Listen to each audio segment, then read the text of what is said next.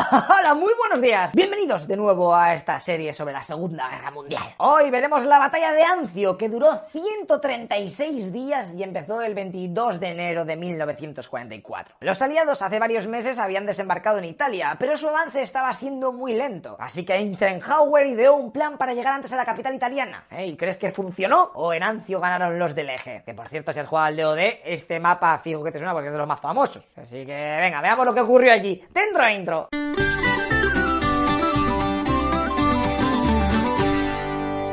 El plan es sencillo. Se haría un desembarco en la ciudad de Anzio, que está a tan solo 53 kilómetros de la capital italiana. Luego avanzarían todo rápido hasta la principal carretera que conecta Roma con la línea Gustav. De tal manera que los soldados alemanes tochetaos que están defendiendo Monte Cassino tengan miedo de quedar rodeados y se vean obligados a retroceder. Momento el cual será aprovechado por la fuerza principal aliada que deberá aplastar la línea Gustav. Después, estos irán hasta Anzio para juntarse con los que allí desembarcaron, se juntarán y avanzarán felices y contentos hasta Roma. El plan mola, sí, pero no va a ser tan fácil. El 16 de enero los aliados no consiguieron grandes avances en Montecassino y estaban llegando refuerzos alemanes del norte de Italia eh, para echar una mano. Seis días después, el 22 de enero del 44, tiene lugar el desembarco de las tropas británicas y americanas en las cercanías de Anzio. Allí se encuentran poca resistencia y rápidamente se hacen con el control de la ciudad italiana, metiendo del tirón en un día 36.000 soldados y 3.200 vehículos. La resistencia italiana de allí se ofrece a guiar a los aliados para la carretera que se supone que debían bloquear. Pero los estadounidenses dicen, no, no, no, que ni de las de lezo. Y es que ante la sorpresa de todos, incluidos los alemanes, los aliados no siguieron avanzando y se quedan un poco a por uvas, en plan AFK, ahí en Anzio. Momento el cual es aprovechado por Hitler que manda crear una defensa entre Anzio y Roma con unidades traídas desde Yugoslavia, Francia y Alemania. La movida es que el comandante yankee no veía muy claro lo de avanzar ahí todo loco. Tenía miedo de no afianzar bien la posición y luego poder comerse un ataque enemigo que le obligase a abandonar Anzio por el mar. Los alemanes, por su parte, veían perder aquella zona, ya que apenas tenían unidades, pero viendo que los aliados no atacaban,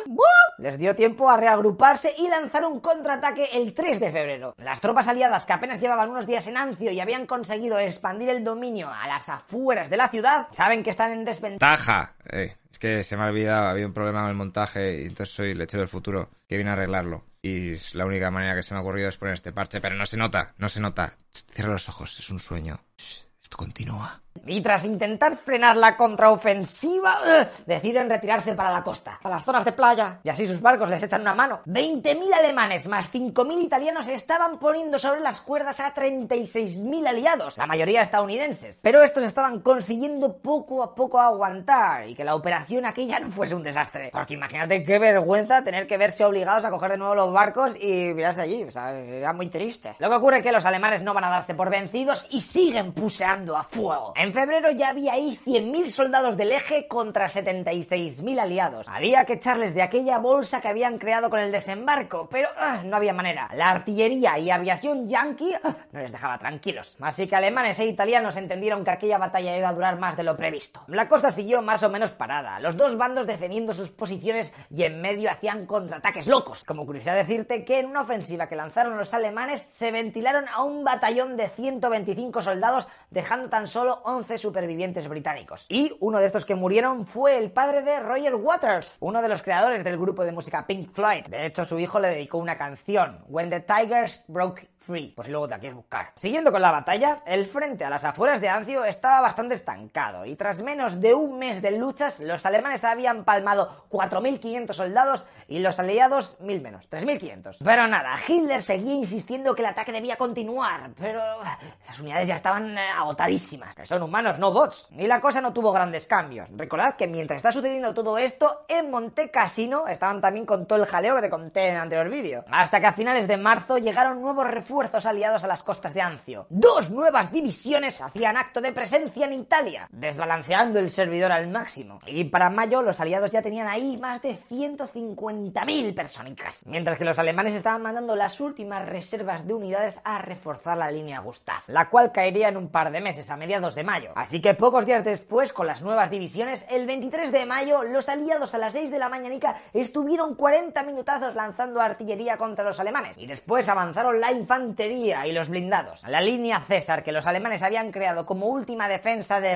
Roma estaba cayendo. Así que Hitler, no queriendo que se produjese una especie de Stalingrado, ordenó que no se defendiese Roma. Retirada total. El ejército alemán, impotente que ya había abandonado la línea Gustav, ahora también tenía que largarse de allí. Tocaba subirse más para arriba a una nueva línea defensiva que habían creado, la llamada línea gótica. La victoria aliada de Anzio y Montecassino había costado casi cuatro meses más de los planeados. La cosa es que no habían conseguido su objetivo de su plan diadema, que era atrapar al ejército alemán. Y es que los americanos decidieron no avanzar hasta la ruta 6 y cortar el paso a los germanos que estaban retirándose de la línea Gustav. Y en vez de eso tiraron a toda prisa para conquistar la capital italiana. ¡Buah! No sabes la bronca que le cayó al general Mark Clark por esta decisión. Y es que había desobedecido las órdenes de su mariscal de campo cuando estaba a puntico de conseguir parar la retirada alemana. Se dice que si este tío hubiese hecho la cagada, pero en el ejército alemán, seguramente Hitler lo habría mandado fusilar. Menudo loser. Y ya el 4 de junio, los yankees entraban en Roma, que aquello también fue muy curioso, ya que pese a ser aliados, los americanos quisieron a toda costa llegar antes que los británicos. Y es que la publicidad es la publicidad. Debían de salir en los libros de historia como los que habían liberado Roma, chaval. Para luego hacer más pelis. Fíjate que hasta desplegaron a la policía militar a las afueras de la ciudad para asegurarse de que ningún soldado británico